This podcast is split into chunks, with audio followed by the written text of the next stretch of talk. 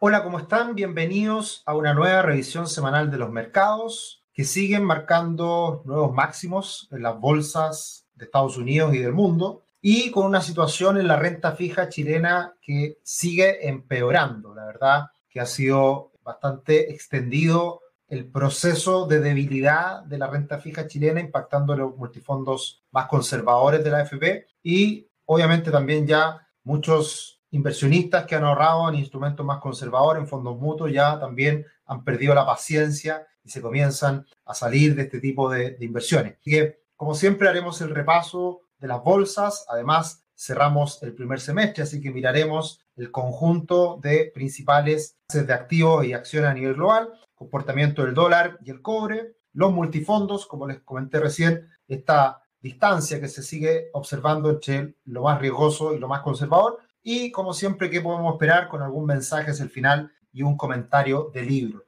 Así que seguimos con el toro de Wall Street eh, muy alcista, con las bolsas norteamericanas registrando nuevos máximos, imparable, con un muy buen ambiente para los mercados. No se ha visto mayor debilidad más allá de una pequeña corrección por este cambio en el tono de la Fed, que finalmente no significó mucho. Dow Jones subiendo cerca de un 1%, Standard Poor's 500 un 1,5% y el Nasdaq 2,52%. El índice VIX, el índice del miedo, cae levemente un 1,14%. El Bitcoin se ha mostrado bastante bien en la última semana, subiendo un poquito más del 9%. Muy influenciado también porque Cathy Wood, eh, una de las fundadoras de Arca Investment, eh, está ya al parecer eh, avanzando muy seriamente en constituir un fondo que invierta en el Bitcoin y todo lo relacionado a esta criptomoneda. El petróleo WTI no cede, sigue subiendo en 1,54, el oro sube levemente y el cobre cae también levemente. El tablero, por supuesto, como se muestra la semana, muy positiva, con las grandes tecnológicas de Estados, Unidos subiendo muy fuerte. Microsoft, nuevos máximos históricos, cerca del 5%, Apple también. Facebook alcanzando ya el trillón de dólares, lo hablaremos ahora, Amazon subiendo más de un 3% y Google también más de un 2%. Así que todas las tecnológicas, las grandes tecnológicas, las denominadas FANG, teniendo un muy buen comportamiento. Y acá tenemos a este club del trillón de dólares. Cuesta leer cifras de este tamaño para que se hagan una idea. Siempre esto hay que ponerlo en contexto. El PIB de Chile es cercano a los 300 mil millones de dólares. Un trillón es agregarle un cero, por lo tanto es prácticamente un trillón, la producción de Chile de todo un año por tres, más o menos para que se hagan una idea. Y esa es la valorización de mercado de estas compañías, en donde se suma ahí a este club Mark Zuckerberg, todos celebrando ahí en un yate los, los denominados FANG, estas gran, grandes empresas tecnológicas en donde tenemos a Microsoft, a Apple, ahora Facebook, a Amazon y también a Google. Así que eh, acá podemos ver la capitalización de mercado de cada una de estas compañías la que sigue liderando es Apple con más de 2 trillones. ¿ya? Y después le sigue eh, Microsoft, que alcanzó máximo histórico recientemente, Amazon, luego Google, Alphabet y finalmente se suma a este club Facebook. Así que un muy buen ambiente para la bolsa norteamericana, un muy buen ambiente para los mercados en general y por supuesto grandes beneficiadas son las empresas tecnológicas de Estados Unidos. Terminamos este primer semestre, cerramos bajamos la el primer semestre con muy buenos números. Acá podemos ver cómo se ha comportado las principales bolsas del mundo y tenemos que el Standard Poor's 500 rentó en el primer semestre más de un 15%. Luego tenemos a nivel global bolsas como la de Canadá que rentó más de un 20%, la bolsa de Francia un 15%, tenemos también, por ejemplo, India, Italia más de un 11% y destaca Rusia más de un 20%, siempre muy ligado al petróleo. Por lo tanto, como el petróleo anduvo tan bien este semestre, subiendo más de un 50%, la bolsa de Rusia también ha andado muy, muy, muy bien. Luego tenemos eh, las peores bolsas, en este caso tenemos a China cediendo, eh, más bien, subiendo un 1%, y la bolsa de Japón también subiendo un 0,7%. De hecho, los commodities, como lo decíamos recién, el petróleo subiendo más de un 50% y cayendo los metales preciosos han hablado mucho de que el dólar va a dejar de existir prácticamente y vienen otros instrumentos que se van a revalorizar, como los metales preciosos. Bueno, este primer semestre lo que vimos fue caída precisamente del oro y la plata. Así que ahí tenemos más o menos un resumen de lo que ha sido este primer semestre. En general, todas las bolsas muy alcistas y a pesar de que la bolsa chilena también subió, la verdad que subió muy poquito comparado con el mundo, si lo pasamos a dólares, prácticamente Chile este año no ha subido. Y eso obviamente se distancia mucho de este comportamiento a nivel global. Y esta semana tuvimos novedades económicas, cifras económicas en Chile. Conocimos el IMASEC, que subió un 18,1% mes contra mes de año contra año. Es decir, estamos mirando el IMASEC del mes de mayo y este IMASEC fue muy, muy, muy positivo. Superó las expectativas que ya eran bastante optimistas. Y una de las cosas que destaca es que el sector comercio sube un 51% las ventas. Hay que tener en cuenta que la base comparativa del año pasado era muy baja. El año pasado teníamos, estábamos en plena pandemia, en los peores meses de la pandemia, abril y marzo, abril y mayo fueron los meses de mayores confinamientos en Chile y por lo tanto era esperable este fuerte impulso y que además tiene eh, buenas lecturas respecto al mes anterior y también respecto a alcanzar niveles previos a la pandemia, como lo dijo el Banco Central. Eh, ¿Por qué esto es bueno? Porque hay que entender que el golpe fue muy duro y, y esta recuperación tan rápida también va de la mano con todos los estímulos que hemos ido observando en el último tiempo, retiros de la FP, IFE, etc. Así que buenas noticias, pero lo llamativo es que a pesar de estas buenas noticias, nadie lo celebra. Hablando del mercado, por supuesto. El mercado no lo celebra. Uno podría haber pensado que con estas cifras el dólar hubiese caído fuerte y no cayó, muy por el contrario subió. Y la bolsa chilena, si bien esta semana tuvo buenos números, también fueron bastante, eh, bastante menores las alzas que vivió la bolsa chilena. Y por otro lado, la renta fija lo sigue pasando muy mal. Así que en general los activos chilenos siguen muy golpeados y en donde la incertidumbre, al parecer, sigue siendo lo que está primando, lo que hoy día los inversionistas están tomando más en consideración. Como siempre, los dejamos cordialmente invitados a nuestro canal de YouTube, que se suscriban, que nos den un me gusta, comentarios y también que nos sigan en otras redes sociales como Twitter e Instagram, arroba Cetricio o arroba RuixCL. Encantado de acompañarlo eh, en este mundo y Chile particularmente tan turbulento. Hemos visto mucho interés en el último tiempo por inversiones, por educación financiera, porque finalmente lo que hay detrás de todo lo que hemos vivido en el último tiempo en Chile, y esto es una reflexión, es que hemos tenido un par de crisis muy profundas, estallido social y pandemia. Y un país estable como Chile en las últimas décadas, eh, cuando todo está estable, cuando hay trabajo, cuando hay crecimiento económico, la verdad que uno no le toma tanto el peso a las finanzas personales. Pero cuando existe este dolor, cuando realmente vemos situaciones complejas, obviamente que nos interesamos más en estos temas. Y también por el exceso de liquidez, mucha gente ha tenido algo de ahorros que ha sacado de la FP, los quiere invertir, quiere hacer otras cosas. Hemos visto también hay importantes los activos chilenos. Entonces, hay cada día más interés por hacer cosas, por preocuparnos de nuestro futuro, por planificar financieramente, por educarnos, y ahí estamos para acompañarnos. Así que muchas gracias por, por seguirnos y los invitamos nuevamente a que nos acompañen semana a semana. Cobre. Cobre sigue ahí em, en una tendencia alcista que ha, ido flaqueando un poquito en las últimas semanas. Hubo un impulso en lo más reciente del cobre, pero al parecer fue solamente eso, un impulso, una corrección menor dentro de esta nueva fase bajista que está mostrando el cobre. Así que hay que estar muy atento a esta posible ruptura. Yo diría que si llega a romper el cobre los 4,20, 4 dólares con 20 centavos, podría tener una corrección ya más profunda. Así que hay que tener ojo ahí lo que viene con el cobre, que en el corto plazo está bastante presionado. Y esto va de la mano también con el impulso que está teniendo el dólar a nivel global. Y el dólar se ha ido recuperando y está haciendo este, este impulso en una fase de lateralización que podría seguir avanzando un poquito hasta el máximo anterior que vimos por ahí por marzo, abril reciente. Así que hay que tener ojo, muy importante lo que pasa en el dólar a nivel global, porque eso tiene directa incidencia en los commodities y por supuesto también el comportamiento del dólar a nivel global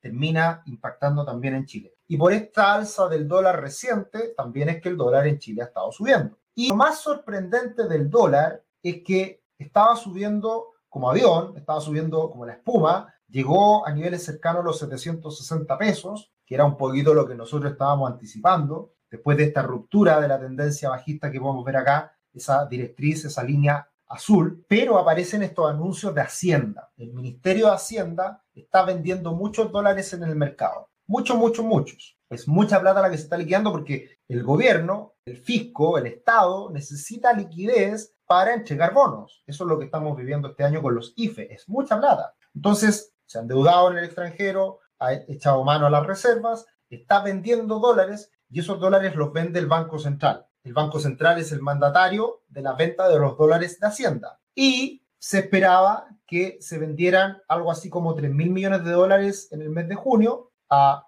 niveles de 200 millones de dólares diarios, un monto muy importante.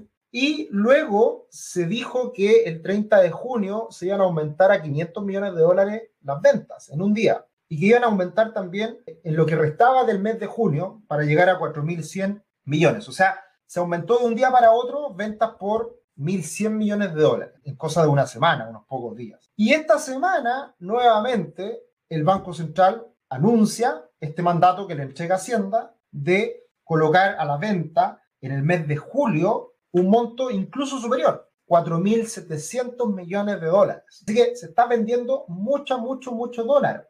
Para que se hagan una idea, cuando han habido intervenciones cambiarias en el pasado, cada mil millones de dólares aproximadamente movía al dólar en 5 pesos. Si hacemos un cálculo simple, 4 mil dólares por 5, estamos hablando de 20 pesos que el dólar debería haber caído y haberse quedado con esa caída. No ocurrió eso. Hubo una caída, sí, por supuesto, pero rápidamente se ha ido recuperando el dólar y ya está nuevamente en niveles de cercano a 740 pesos. Por lo tanto, ¿qué quiero decir con todo esto? Que a pesar de todas las ventas de dólares que está ejecutando el Ministerio de Hacienda a través del Banco Central, el dólar no cae. Y eso demuestra el riesgo que está presente hoy día en la economía chilena y el interés por comprar dólares, que lo hemos visto, por supuesto, en el último tiempo por parte de inversionistas retail, fondos de inversión, e-, etcétera, pero principalmente inversionistas retail. Así que hay que tener en cuenta esto porque cuando deje de vender Hacienda, eh, cuando se dejen de liquidar dólares, va a quedar esto al descubierto y podría, obviamente, subir bastante el dólar la medida que todo se mantenga parecido a como estamos ahora. Alguien preguntaba por ahí en los comentarios del video de la semana pasada, ¿por qué siempre mostrábamos al ETF de Chile y al de Brasil? ¿Por qué comparamos a Chile con Brasil? Bueno, porque Brasil es muy importante para la inversión de la región. Si los inversionistas extranjeros, los inversionistas a nivel global, un inglés, un japonés, un norteamericano, quiere invertir en Latinoamérica, va a invertir necesariamente en Brasil, más que nadie, porque Brasil es el país más grande de Latinoamérica. Y por lo tanto, Brasil actúa como un imán, atrae inversión o la aleja la inversión de Latinoamérica. Y por lo tanto, Chile pasa a ser un complemento, pasa a ser un, un, acompañante de un Brasil. Y por rebote, si Brasil se ve bien, a Chile le llegan flujos y también la bolsa chilena se beneficia. Y si Brasil va mal, se debilita la bolsa chilena también por un efecto de acompañamiento. Entonces, por eso comparamos estos dos ETF, estos dos, estas dos bolsas, Chile-Brasil, y que a, a, lo largo del tiempo suelen ir muy, muy parecidas su comportamiento. Por lo tanto, eso es lo que estamos, hemos estado viendo en este gráfico y hemos ido monitoreando semana a semana. Sigue esa brecha en donde Chile sigue muy debilitado respecto a un Brasil que también ha estado aflojando un poquito en la última semana. Pasamos a estas malas noticias que vienen de los multifondos más conservadores, el multifondo E, que vuelve a caer fuertemente la última semana, un 1,5% aproximadamente, un 1,6%. En el mes de junio, que ya estamos cerrando, estos son los datos ya con el cierre de junio, perdiendo cerca de un 3%. Mucho, mucho ha perdido el fondo E, ha perdido un 7,4% nominal, en términos reales ha sido ya cercano a un 9%. Así que ha sido muy fuerte el golpe en la renta fija. Ese golpe en la renta fija que se puede visualizar en el multifondo E, también lo podemos ver en un análisis más amplio. Acá un muy buen gráfico que muestra cómo ha sido la rentabilidad móvil de los últimos 36 meses en el multifondo E anualizado, UF más la rentabilidad que aparece ahí. Y hoy día está en UF más 2% la rentabilidad en los últimos 36 meses. No es nada tan terrible tampoco, porque esto es algo bastante normal para la renta fija. El tema es que se habían alcanzado niveles muy altos en la renta fija, se había obtenido una rentabilidad bastante loca, si se quiere, una, una rentabilidad bastante inusual, que estuvo por bastante tiempo en rentabilidades de UF más 6% anualizado en los últimos 36 meses.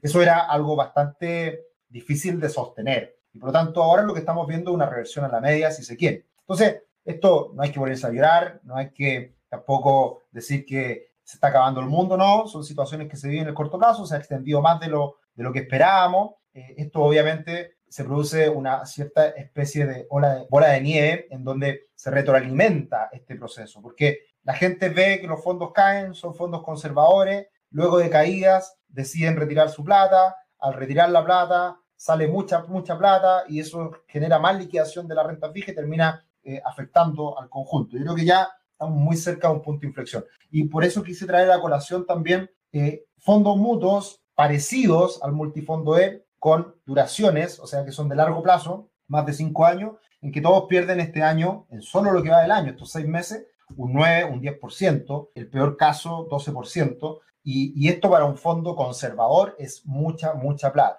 Por eso hay que tener en cuenta siempre que inversión hay riesgos, aunque sean instrumentos más arriesgados, más conservadores. Siempre hay riesgos y hay que entender esos riesgos. ¿ya? Y a veces es difícil de evitarse esos riesgos. Pero por eso es importante una buena asesoría y eh, tomar decisiones adecuadas en el momento adecuado. Eso es muy importante. Pero pasando también a ese comentario y para finalizar, ¿qué podemos esperar? Me encontré con un hilo en Twitter, con un ejercicio muy interesante respecto también eh, al momento en, que uno invierte. Siempre está la discusión o está la pregunta, la inquietud de las personas de cuándo es el mejor momento para invertir. Es una pregunta habitual que nos hace. Sergio, ¿será buen momento para invertir? ¿Será buen momento para invertir? ¿Cuándo? ¿Cuándo es el momento para ingresar? Y la verdad que cuando uno estudia de inversiones se da cuenta de que no hay un mejor momento para invertir.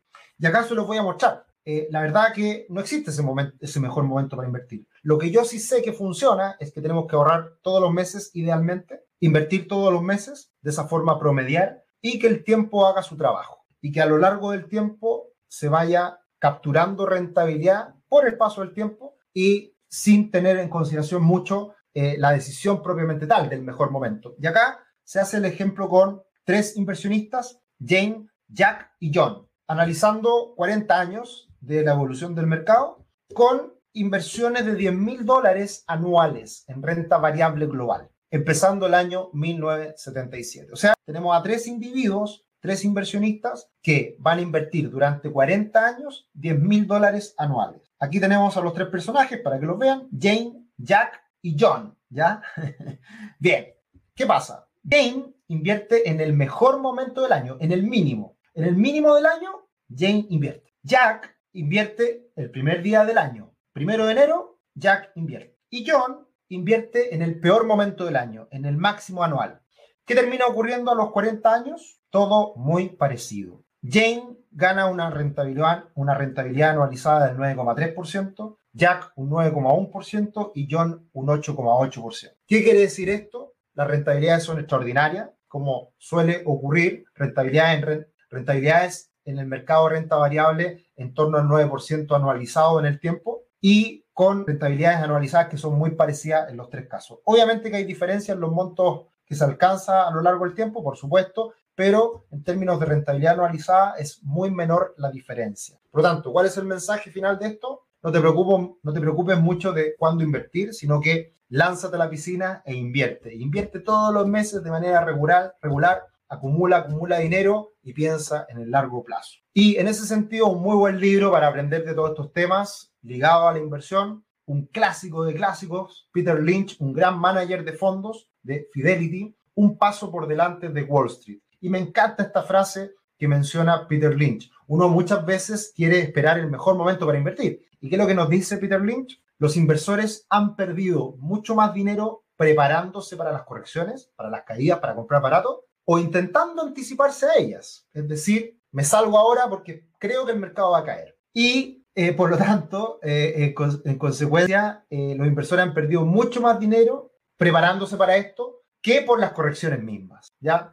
Por lo tanto, este mensaje de Peter Lynch y acoplándome a este gran libro va en la línea de este ejemplo que les acabo de comentar de Jack, John y Jane, donde lo importante es el tiempo, lo importante es invertir, ahorrar y ese es el mensaje que les quería dejar hoy día. Así que un gusto, un abrazo grande, que tengamos un excelente segundo semestre y por lo tanto lo seguiremos acompañando acá. Esta semana pensamos subir un, un videito que, que, viene ahí. Vamos a empezar a, a subir nuevamente videos de educación financiera, así que estén atentos. Vienen varias novedades y nos vemos el próximo domingo. Un abrazo, que estén muy bien. Chao, chao.